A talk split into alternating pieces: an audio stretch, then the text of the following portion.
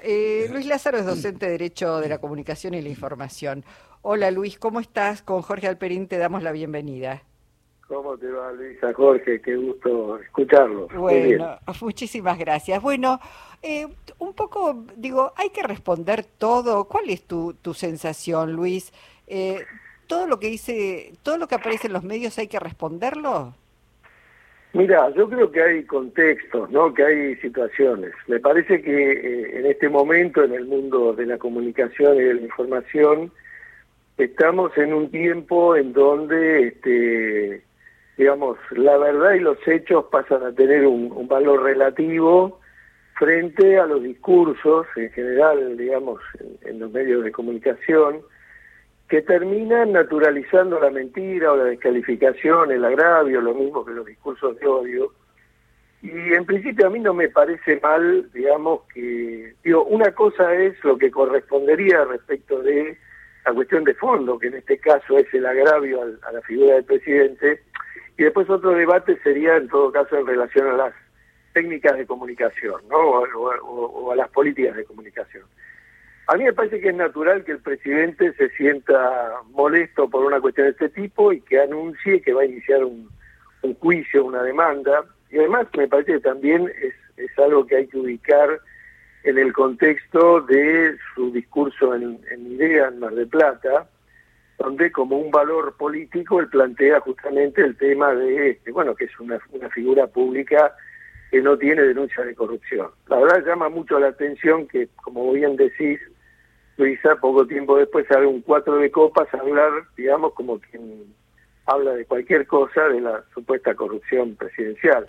Claro. Entonces a mí me parece que me parece que está bien refutarlo, me parece que está bien no dejarlo pasar, porque el problema que tenemos con, con el dejar pasar es que, digamos, se va produciendo un hábito natural a escuchar este, cualquier cosa, a escuchar este, la naturalización de la mentira, de la descalificación y llegamos a situaciones realmente graves como las que suceden con la opinión pública, por ejemplo, en relación con el atentado, el intento de magnicidio a la vicepresidenta, ¿no? Es decir, de repente este, nadie cree que los discursos de odio tengan alguna cuestión que ver, este, los hechos son absolutamente intrascendentes e importa más el prejuicio y la descalificación. Así que en principio a mí no me parece mal que se ponga en debate la cuestión, este, sobre todo porque, bueno, hay que trazar alguna línea divisoria entre la fake news, la sanata, digamos, periodística, la desinformación, este, y lo que corresponde a, a los hechos vinculados, más cuando se trata de temas institucionales. Luis, eh, eh, es parece el turno de los personajes irrelevantes buscando protagonismo, ¿no? Quiero decir, los que atentaron con la vicepresidenta, que decían que se convertían en San Martín, este, este otro personaje menor, este, diciendo que lo coimearon, con lo cual él también está diciendo que participó en coimas, este, pero parece que no notarlo. Pero me hizo acordar, de alguna manera, a eh, el 2001, cuando creo que sobre el comienzo del año, Daniel Haddad tenía algún programa donde hizo una, se burló del presidente de la Rúa con algún personaje, creo que creó algún personaje de burla de la Rúa y después de la Rúa va al programa de Tinelli y no encuentra la salida cuando terminó la nota y quedó marcado como como ya como el presidente que estaba en las nubes, ¿no? Este, digo, a partir de, ciertas cosas, cómo se pueden instalar eh, estereotipos negativos, ¿no?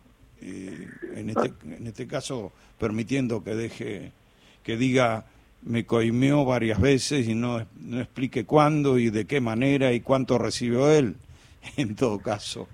Absolutamente, sí, sí, Jorge. Este, justamente, bueno, es un tema el que vos mencionás de Haddad y y el gobierno de la Rúa, que en realidad es el, es el gobierno que le termina permitiendo convertirse en un empresario mediático, digamos, gracias a la extorsión, ¿no? De, desde aquella época vienen las grabaciones y las filtraciones de los servicios de inteligencia en las comunicaciones, ¿no? Eh, este, pero es, sí, No, no, te iba a decir, pero para, para que se entienda, no es que no hay que responder, el tema es cómo se le responde, porque desde y estamos, bueno, es una suerte de debate, pero desde mi punto de vista, el presidente sí debe iniciar acciones legales a un sujeto que lo tilda de coimero, pero digo, la, era, había un, porcentaje ínfimo que había visto ese programa, insisto, es un 4 de copa, y en todo caso después si alguien dice, bueno, ¿por qué el presidente avanza sobre esto? Se explicará.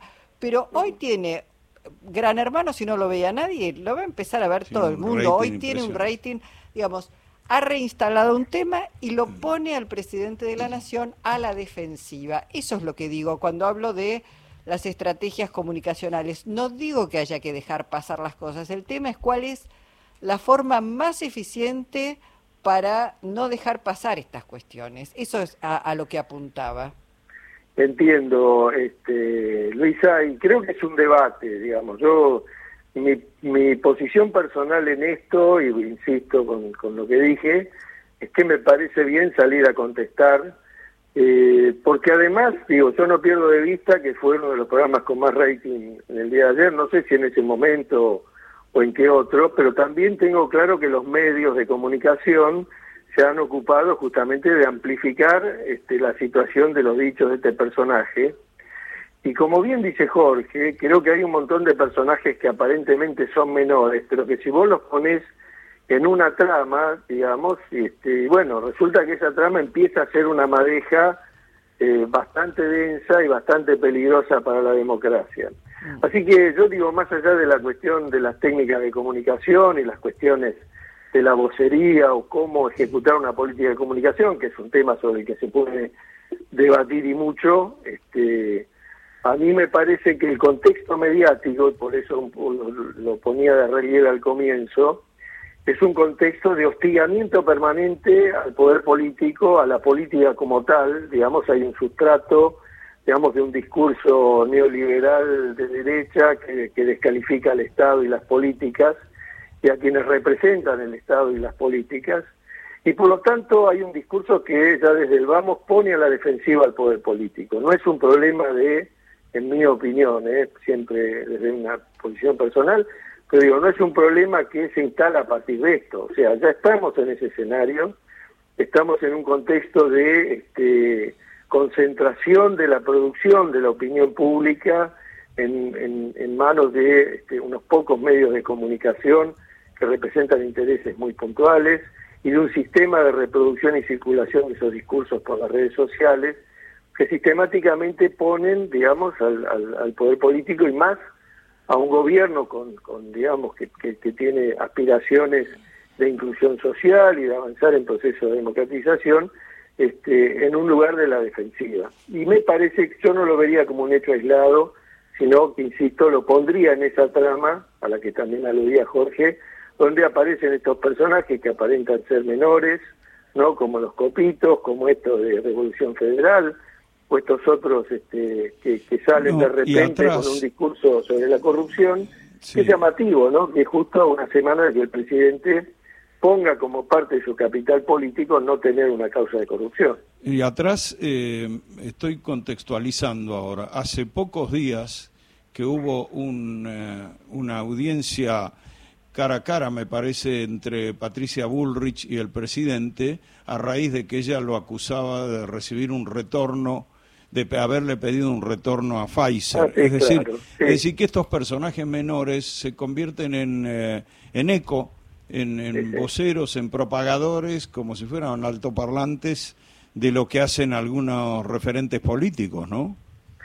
Por eso mismo yo no lo, no lo, este, digamos, no le quitaría importancia y si uno mira, por ejemplo, el escenario político planteado hoy con la segunda vuelta en Brasil, donde todo el discurso del poder este, constituido y de Bolsonaro es decirle ladrón a su rival político, despojado de cualquier este, debate democrático conceptual, bueno, vemos que este, esta dinámica de instalación de estereotipos, de recursos, este, digamos, lingüísticos vinculados a agredir al otro y a descalificar al otro, son la argumentación política que tienen estos grupos de derecha en general.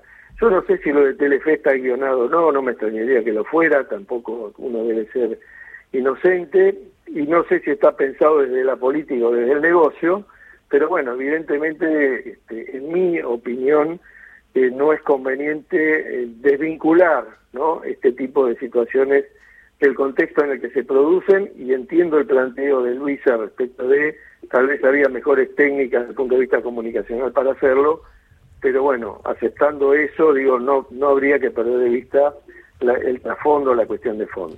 Gracias Luis Lázaro por ayudarnos a pensar un poco en la comunicación y cómo hacerla más efectiva. Te mandamos un abrazo. Gracias a ustedes, adiós. Luis Lázaro.